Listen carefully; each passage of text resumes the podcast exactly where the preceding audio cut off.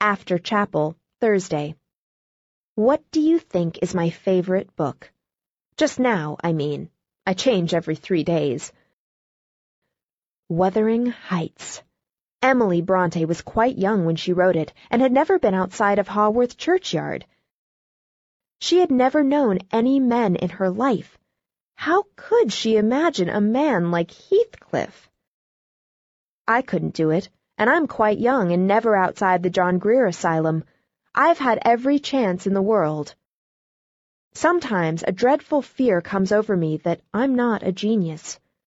Will you be awfully disappointed, Daddy, if I don't turn out to be a great author?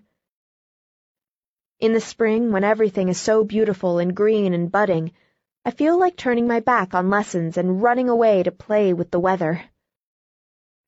There are such lots of adventures out in the fields. It's much more entertaining to live books than to write them.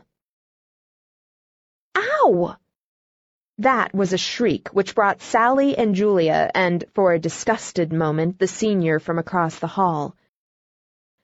It was caused by a centipede like this, only worse. Just as I had finished the last sentence and was thinking what to say next, plump!